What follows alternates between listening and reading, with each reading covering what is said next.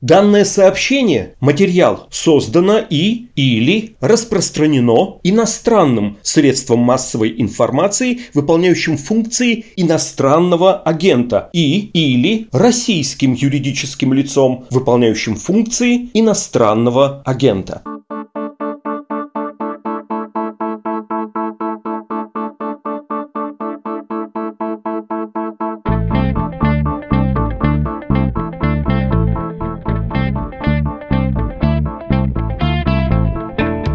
Приветствую вас, это «Что случилось?» ежедневный, если мы говорим о буднях, разговор о новостях, которые долго остаются важными. Меня зовут Владислав Горин, сегодня будем говорить о рабстве. Как и всегда, я буду задавать разной степени глубины и ума вопросы и буду получать от нашего гостя неизменно глубокие и умные ответы.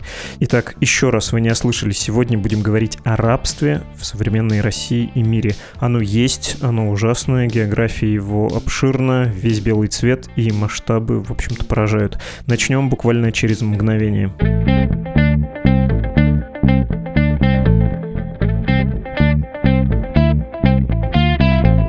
Представляю нашего сегодняшнего собеседника. Это Олег Мельников, руководитель организации «Альтернатива», которая занималась рабством 10 лет, но в 2021 году была расформирована. Олег, здравствуйте.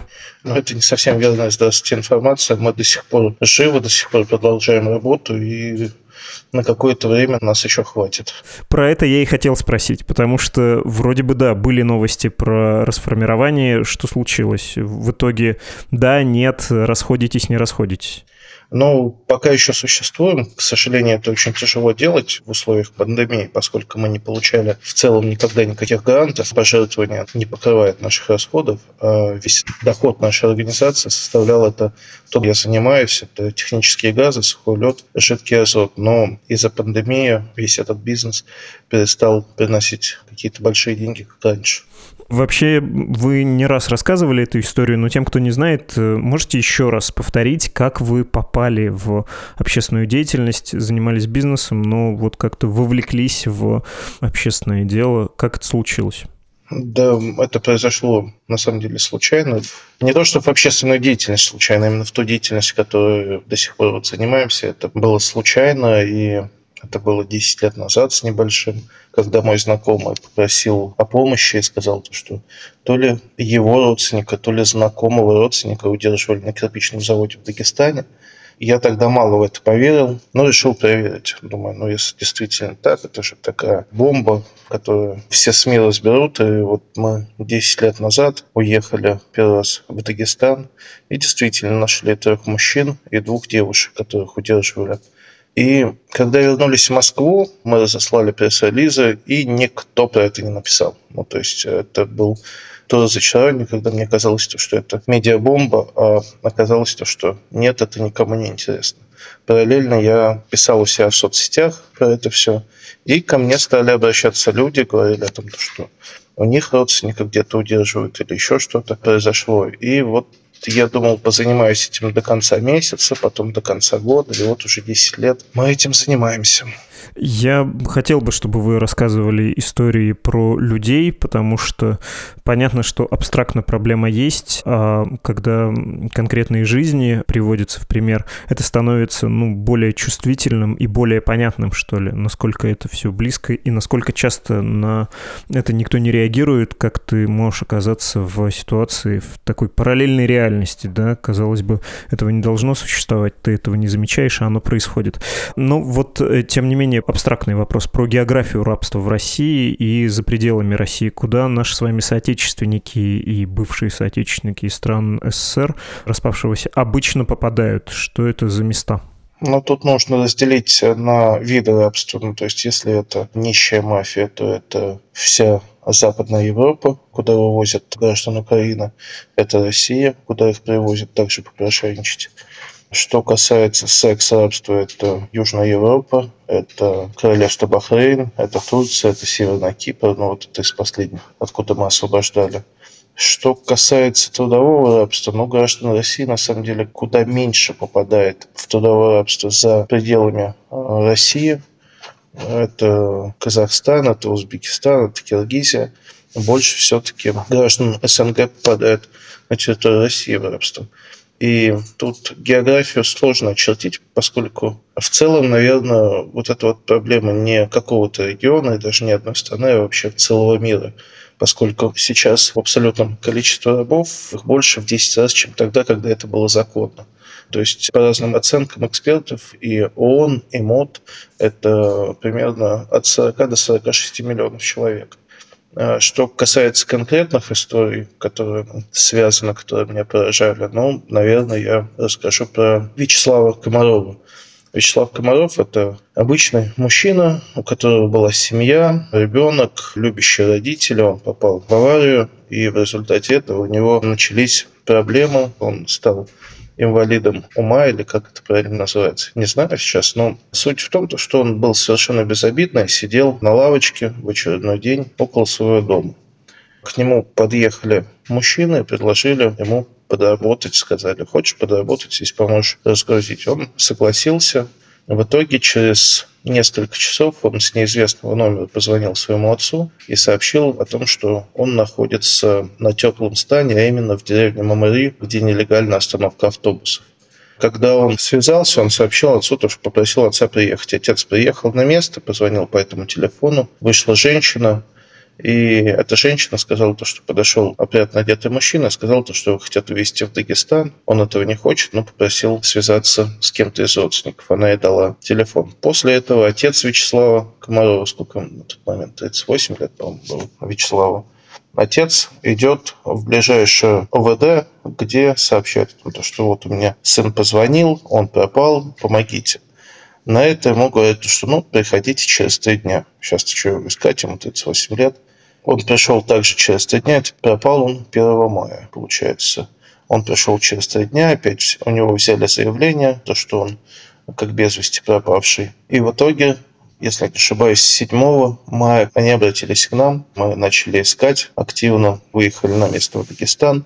Все усложнялось тем, что если Вячеслав не принимает таблетки, то у него происходит отек мозга в течение месяца, и он просто погибает. И у нас тогда было ограниченное количество времени для того, чтобы его найти. Ну, то есть мы ограничивались тремя неделями, условно. Полиция на тот момент, если бы они сразу приняли заявление останавливали все автобусы, которые едут в Дагестан, они, конечно же, нашли бы Вячеслава. Но они этого не сделали, и из-за своей халатности они поставили фактически жизнь данного человека под угрозу. Мы нашли тогда Вячеслава на 23-й день. Пока мы его искали, нашли еще там 7 человек, которых удерживали.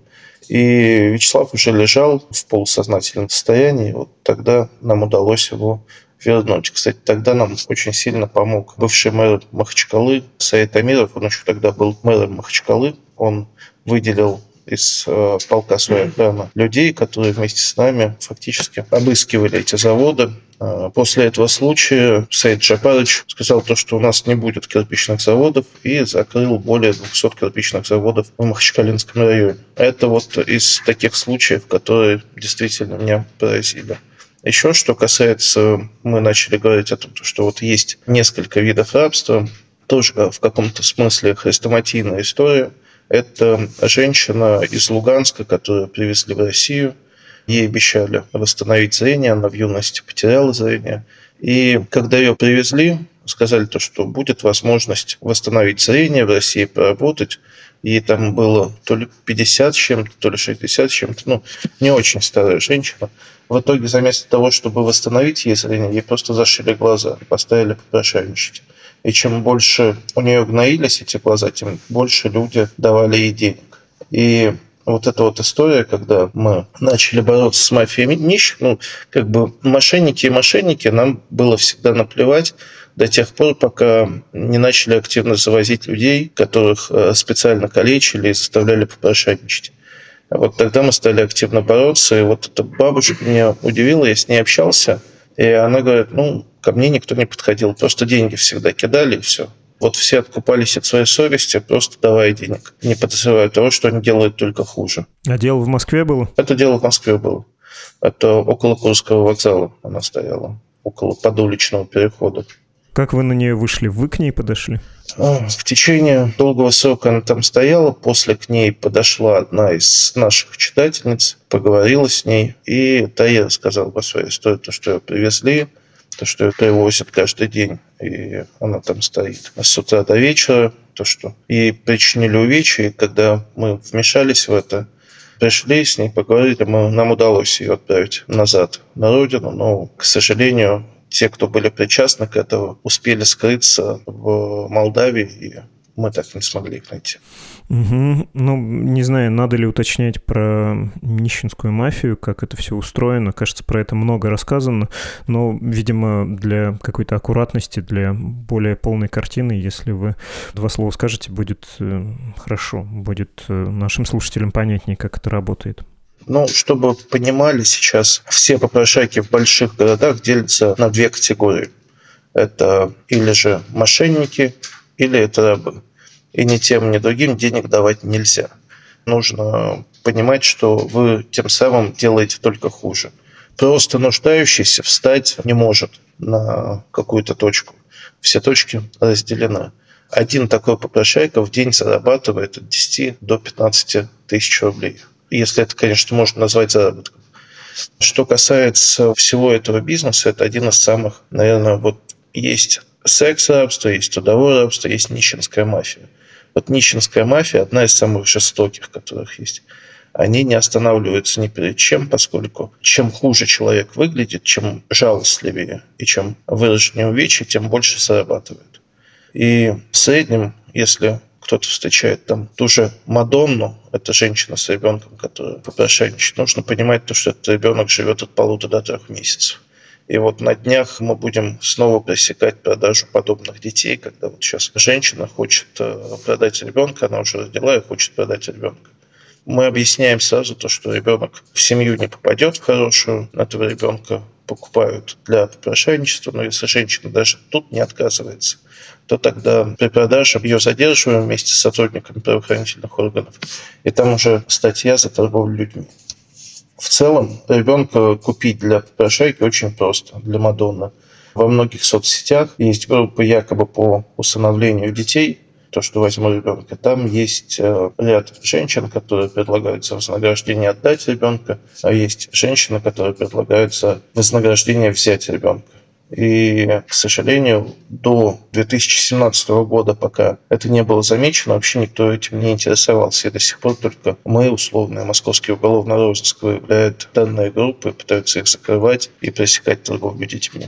Это важный сюжет, потому что если кажется, что рабство это где-то далеко, ничего подобного на улице можешь увидеть или в собственной соцсети. А такой предельно жесткий вопрос. Какова экономика заработка на младенцах, которые там сидят с э, этими женщинами на холодном полу, под седативным или еще под чем-то. Любой, кто видел маленького ребенка, знает, что это довольно беспокойное существо, а вот в переходах на улицах э, часто эти дети... Они всегда да. спят, они всегда находятся под действиями каких-то барбитуратов или алкоголя, или наркотических веществ. В среднем Мадонна такая, которая ходит и активно, зарабатывает около 30-50 тысяч рублей в день. Ну, то есть кажется то, что мелочь дает, но из 100 человек, которым она подойдет, которые ей дадут денег, а кто-то даст 5 тысяч рублей, кто-то даст тысячу, и достаточно много они зарабатывают. Ребенок же стоит подобное от 300 до 500 рублей. Но обычно все сговариваются на 300. 300 тысяч рублей. Понятно. Про сексуальное рабство, наверное, тоже нужно сказать. В России, не в России, где труднее вырваться, где труднее дать о себе знать. Я подозреваю все-таки, что это за границы и такие страны, не европейские. Сексуальное рабство вообще очень удивительно в России сложилось. Есть страны, из которых вывозят девушек, есть страны, в которые завозят девушек. В России же ситуация уникальна. Как в Россию завозят девушек, так из России вывозят. В России, на самом деле, очень редко мы встречаем, когда держат граждан России в секс-рабстве. В основном это какие-то иностранные граждане. Это или из Средней Азии, там Узбекистан, Казахстан, Таджикистан, Вьетнам, или же это Африка, это Нигерия в основном, а именно провинция Эдо. И Тут уникальность нигерийской мафии, которая, в принципе, держит секс-индустрию, нигерийские бордели и девушек, которых там держат. Их уникальность заключается, наверное, в том, что девушку, которую привозят, ее в первую очередь обманывают, ей обещают, что она будет работать швеей, еще кем-то. Ее привозят, она боится не только уйти и какой-то расправы физической, а она еще боится магии Вуду. И девушки с Африки, я именно с провинции Эда, которые в это верят, были случаи, когда боялись выходить за порог квартиры, потому что их мадам, которая держала этот бордель, запрещала выходить, если выйдут, то якобы умрет она и все ее родственники. И они боялись этого магии Вуду. В итоге наши сотрудники некоторые покупали в детском магазине бубен, стучали по нему и говорили, что все, проклятие снято. Это нам очень смешно, образованному человеку, но они в это верят. И в 2017 году, если не ошибаюсь, или в 2018 году, верховный шаман, он же король Бенин-Сити, штата Эда, провел обряд, в котором он сказал, что проклятие со всех, кого заставляет заниматься проституцией, снято, и во всем мире доходило до убийств вот этих вот женщин, которые держали, и мужей, которые держали вот эти бордели. Они требовали свободы и уходили из этих борделей. Это вот такая вот уникальная вещь с Нигерией связана. Что касается всех остальных, ну, в России мы в последнее время начали сталкиваться с тем, что с Украины начали завозить девушек, причем их нелегально переправляют через границу, а именно в Луганской области, которая подконтрольна сейчас официальным властям, действует некая банда, которая завозит девушек и заставляет заниматься проституцией. Что касается граждан России, ну, я уже сказал, то, что это Южная Европа, но это сейчас крайне редко. Больше это все-таки Северный Кипр, поскольку девушки зачастую не знают про то, что есть Северный и Южный Кипр. Это фактически две разных страны. И просто девушкам сообщают, будешь работать хостес или будешь крупье в казино на Кипре. Ну вот девушки все Кипр представляют себя как европейскую страну, а по факту они оказываются на турецкой части, где они лишены всех прав. Более того, оттуда очень сложно нам вывозить людей и девушек. Это связано с тем, что нету там ни консульства, ничего, и свидетельство на возвращение сделать практически невозможно. Нам приходится нелегально переправлять этих девушек в Турцию, а уже в Турции делать документы, чтобы их отправить в Россию. Ну, просто потому что сообщение с Стамбулом — это что-то типа Луганска, да, такого турецкого. Вы, кстати, сказали про то, что нам смешно насчет магии, и мы не можем в это поверить. Мы вот с вами записываем выпуск 18 ноября, сегодня же он и выйдет, и буквально вчера была новость про то, что сборная Алжира по футболу обвинила команду из Буркина-Фасо в использовании черной магии, да, вызывали на поле экзорцистов.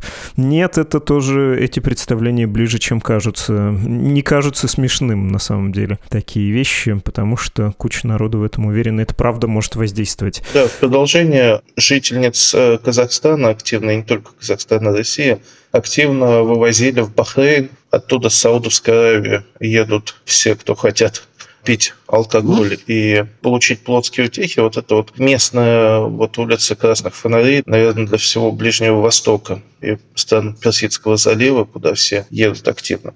И 19-20 год мы совместно с э, органами правопорядка Казахстана, еще там ряда стран, удалось выявить и выловить, если можно так сказать, целую банду, которая вывозила активно в королевство Бахрейн. Девушек под разными предлогами, обещали им хороший заработок, работать нужно было якобы тоже хостесы или официантками, и вот э, там, если не ошибаюсь, 8 человек были привлечены к ответственности – и тут, казалось бы, целая страна, там, условно, правоохранительные органы Казахстана обращались к нам за помощью, чтобы помочь своим гражданам в Бахрейне. Ну, то есть у них там тоже были проблемы, поскольку нету консульства, нет посольства у Казахстана, и нам тоже достаточно сложно было их вывести. Мы освобождали их сложно, но еще и вывести было еще сложнее, как выяснилось, дороже. Освободить, ну, то есть приехать и силой забрать, а вот отправить их домой стоило очень дорого, поскольку у них у всех были штрафы, и каждый день этот штраф увеличивался условно там на тысячу рублей, по-моему, на сколько там в местной валюте, сто с чем-то местной валюты. Официальные штрафы за нарушение визового режима. Да, для меня это непонятно, ну то есть из всех стран выпускают людей, когда они просто запретят въезд, если они не оплатят штраф. А здесь, наоборот, не выпускают, этот штраф растет. И тогда нам больше было сложность собрать вот деньги на оплату этого штрафа, потому что обойти его, к сожалению, никак не могли. У меня есть э, длинный и рискованный вопрос с парой примеров из недавних новостей. В Шетском районе, в Карагандинской области в Казахстане, в трудовом рабстве был около 20 лет россиянин, ему сейчас 44 года, в середине 90-х он э, служил тогда в армии, э, подрался на вокзале и оказался у фермера и провел там вот пару десятков лет, работал подневольно, стало известно об этом в том числе родственникам, потому что он записал роль ролик, и этот ролик разошелся в соцсетях. Так родственники обращались к гадалкам, экстрасенсам в программу «Жди меня», к силовикам, наверное, обращались, но не очень сработало. Но что случилось потом, когда сначала казахстанские, потом российские полицейские с этим человеком поговорили? Он не стал писать заявление на фермера. Алексей Котов, э, этот э, мужчина, который находился в рабстве 20 лет, сказал, что, ну, да, не совсем добровольно работал, но, в общем-то, у меня был телефон, и, наверное, все было не совсем недобровольно.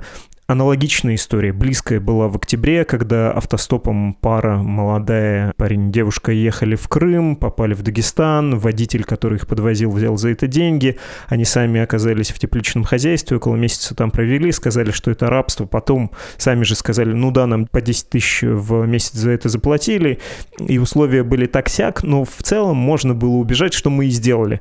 В общем, рискованный вопрос про то, что считать рабством, потому что когда у тебя плохие условия, это еще не факт, что рабство. Если ты едешь в какую-то южную закрытую страну и тебе говорят хостес, а ты понимаешь, что это секс-работа, это все тоже очень плохо, но это может быть не рабством. В какой момент, где вот этот критерий, все вот это превращается в работорговлю и в подневольное дело? Ну, потому что может быть неприятный труд, могут быть плохие условия, но это не всегда считается. Поймите правильно, повторюсь, это вопрос рискованный, но кажется, эта грань должна быть отмечено? МОД, Международная организация труда, достаточно давно определила критерий тот, кто является рабом, а тот, кто не является рабом. С частью даже я не согласен их критериев, но они все-таки для европейских стран это Первое – это если не платят за работу. Второе – это просто совместно. Если тебя не отпускают, ты находишься в неволе, в подневольном состоянии. Ты не можешь отказаться от работы, которую выполняешь. Ты являешься фактически собственностью, которую передают от человека к человеку ты выполняешь ту работу, которую не согласен выполнять, но не можешь отказаться из-за психологического, физического или еще какого-либо давления. Что касается наличия телефона, это вот всегда очень странно. Я всегда поражаюсь полицейским, вообще правоохранительным органам, которые но у него уже был телефон, почему он не позвонил по 112, условно. Практически у всех тех, у пастухов, у попрошаек, которых мы встречаем, и даже у девушек, которые занимаются проституцией, у них у всех есть телефон с нулевым балансом.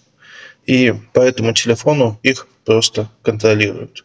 Им могут позвонить, с ними могут связаться – что касается, почему не обращались к полицейским, ну вот я один из примеров, это опочка, где там гражданин Украины удерживался местным цыганским бароном, который там очень хорошо дружил с прокурором, которых данный Сергей, там гражданин Украины, он их видел часто, которые приезжали к нему в дом, в гости. Почему он не обращался? Да вот э, по одной простой причине он боялся связей.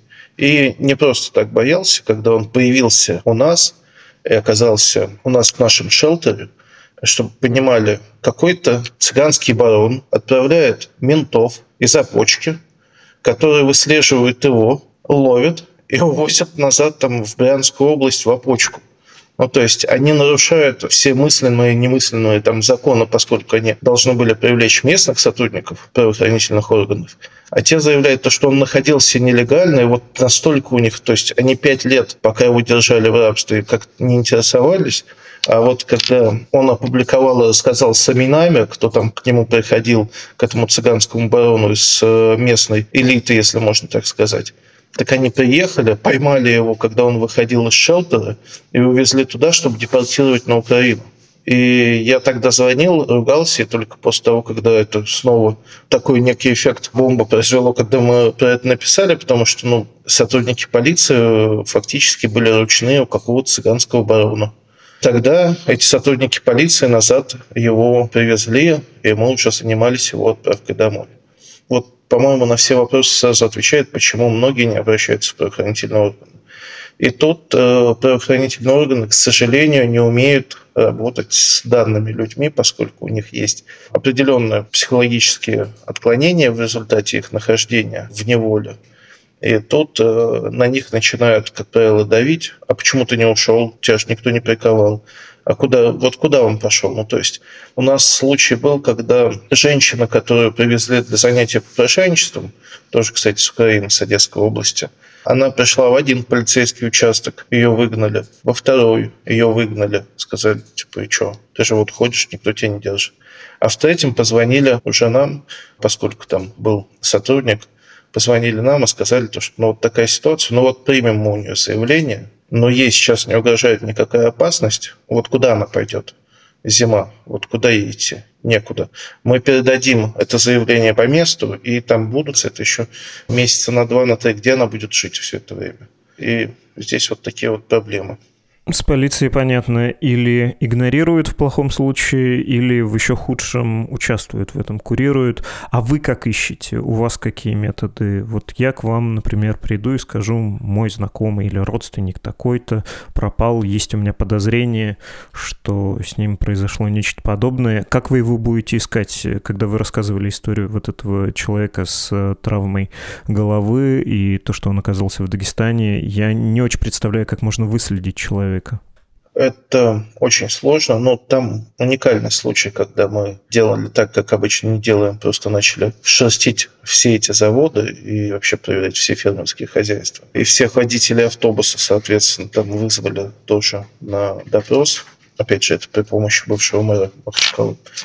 Что касается вообще в целом поиска, ну, как правило, человеку самому удается связаться с родственниками, сообщить то, что его удерживают. После у нас есть э, способы, как выяснить, где этот человек находится, с какого телефона он связался. И после этого у нас выезжает наша группа, которая вызволяет человека оперативно. Но опять же, чтобы вы понимали, у нас сейчас очередь на освобождение. Известно, где люди находятся, но очередь это там сейчас 23 человека или 25 человек не помню. То есть они находятся прямо в этих местах, вы уже знаете, и нужно... Мы знаем где, но просто технически у нас нет денег, чтобы доехать до них. Или мы понимаем то, что там вот удерживают шесть граждан Узбекистана, мы понимаем то, что если мы придем, их освободим, у нас нет денег, чтобы даже домой отправить. Понятно, печально. Про Дагестан тоже хотелось небольшое уточнение сделать, про кирпичные заводы, которые, э, как вы говорили, бывший мэр Махачкалы обещал закрыть. Что это за феномен и действует ли он до сих пор? Было ли исполнено это обещание, были ли они закрыты? А, ну, мэр Махачкалы действительно исполнил тогда Саид Амиров обещание. Он закрыл более 200 кирпичных заводов. А, что касается вообще в целом феномена Тут накладывается некая ментальная особенность менталитета. Все хотят жить в своих домах, даже самая бедная семья старается себе построить дом на кирпич. Очень большой спрос. Его достаточно просто делать в кустарных условиях, подключаясь нелегально к газовым трубам и обжигать тем самым кирпич. А глина там же, в полях. И производство очень легко наладить вообще на любой точке, где просто есть газовая труба. И вот феномен спроса. Спрос очень большой был на этот кирпич. И никто из местных не хотел там работать, потому что там пыль и грязь, и вообще тяжелая работа. Но в итоге вот пошли по такому способу, когда начали выявлять людей, которые ищут работу, и привозить, запугивая их, заставляя работать. Есть какой-то миф, то, что якобы какие-то там бомжи бездомно работают. Нет, это не так работают больше обычные мужики с провинции, которых гнали кредиты, голодные семьи, потеря работы, отсутствие работы в регионах. Вот они все ехали в Москву, в Санкт-Петербург или в какие-то другие, там в Ростов, крупные города, где можно заработать, как им казалось. Там они становились легкой добычей вербовщиков, которые предлагали им хорошие условия, хорошую работу. В итоге вот оказывались на подобных производствах. Но кирпичные заводы, что нужно отметить, уже уходят в историю, их осталось очень мало, и они находятся под пристальным вниманием, Мы там практически уже очень редко, ну, там раз в 3-4 месяца мы можем кого-то выявить, то, что там кого-то держали. В основном это все перекочевывает в сельское хозяйство в Дагестане, как раз-таки тепличное хозяйство или же животноводческие точки. Понятно, очень важная мысль. Она, наверное, очевидна многим покажется, но хорошо, что вы сказали, что нет никакой особой группы риска, да, что ты тоже можешь оказаться в переплете, и твой сосед, кто-то поедет из небольшого города Центральной России в Москву работать охранником в супермаркете, а кто-то также поедет, но окажется не в зале торговом, а где-нибудь в полях и будет против своей воли там находиться. Понятно. Последний вопрос, он, наверное, самый общий. Вы говорили про цифру ООН. Я тоже встречал от структур ООН эти подсчеты, что там до 50 миллионов людей в мире находится в рабстве. По России я не видел цифр. Может быть, вы знакомы с такими исследованиями или эмпирические, есть у вас какие-то такие основанные на эмпирическом опыте ощущения. Сколько человек в России да, находится в рабстве? Вы знаете, я не могу сказать, сколько человек в России находится в рабстве, потому что это достаточно сложно почитать, и во многом мне не очень понятно, как считали различные международные организации количество рабов в России, поскольку здесь они отталкиваются от количества публикаций в СМИ в том же ну, то есть, условно, если в СМИ не напечатали, то значит этого и не было, получается. У нас действительно большая проблема с законодательством. И та цифра, которая показывает у нас МВД и там Генпрокуратура и прочие суды, она не соответствует никак действительности. Они там за пять лет, если не ошибаюсь, 39 уголовных дел. Это капли в море. В месяц мы освобождаем сейчас больше людей, условно. Тут я даже не знаю, как почитать, но в среднем э, мы высчитывали то, что из людей, которые к нам обращались, примерно 5-7% зрителей мы находили, кого удерживали в рабстве. То есть из этого можно только по гражданам России выяснить то, что от 80 до 120 тысяч человек каждый год пропадает. Из них там половина находится через три дня, кто-то там находится еще. Через какое-то время кто-то стал жертвой криминала. И вот от 3 до 7 процентов это люди, которые попали в рабство. Можно, наверное, только так высчитать. Плюс неизвестно, сколько пропало мигрантов на территории России и попали в такие условия. То есть из списка на освобождение сейчас процентов 35 – это вот мигранты, которых нужно освободить, которых удерживают на лесозаготовках. А так я не могу сказать цифры потому что посчитать сложно. Вот как бы точно больше 100 тысяч, но я не могу сказать, то, что у нас там действительно миллион человек в как пишет некоторая международная организация. Спасибо большое. Звонил я вам с тяжелым сердцем. Я попался на удочку, прочитав в новостях о том, что закрывается альтернатива. Вот хорошая новость, что вы пока не закрываетесь. Удачи вам. Да, очень тяжело, но это не точно еще. Мы пока живем так, как можем жить. Но количество сотрудников придется, конечно, сократить. Понятно. Спасибо огромное. До свидания. Олег Мельников, руководитель организации «Альтернатива», пока действующий, повторюсь.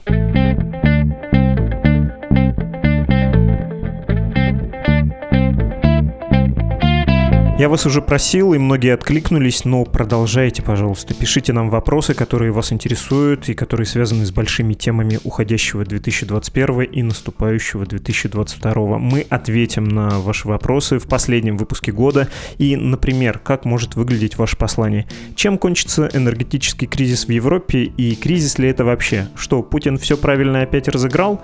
Я бы хотел услышать об этом мнение такого-то. Вот в такой форме это было бы оптимально и отправляйте ваши вопросы, наказы через почту подкаст собакамедуза.io. Мы их соберем, обзвоним специалистов и вуаля, вместе с вами подведем итоги 2021, ну и замахнемся, конечно, на 2022.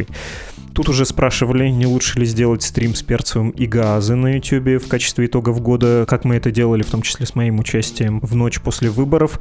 Есть, есть такое у нас в планах, но одно другому не помеха. Ваши вопросы, стрим, все можем сделать, если успеем. Всем, кто поддерживает нас финансово, подмигиваю как своим. Вы есть свои наши друзья. И присоединиться к нашей теплой дружеской компании может любой. Точка входа, страничка support.meduza.io. И да, спасибо за теплые и холодные, как айсберг, отзывы о субботнем партнерском эпизоде «Что случилось?» про путешествие. Будем продолжать, будем улучшать. Ну и вообще, видимо, надо делать отличный от будних выпусков регулярный субботний эпизод. При этом, конечно, не обязательно партнерский. Пометим себе в блокноте эту задачу на 2022 год.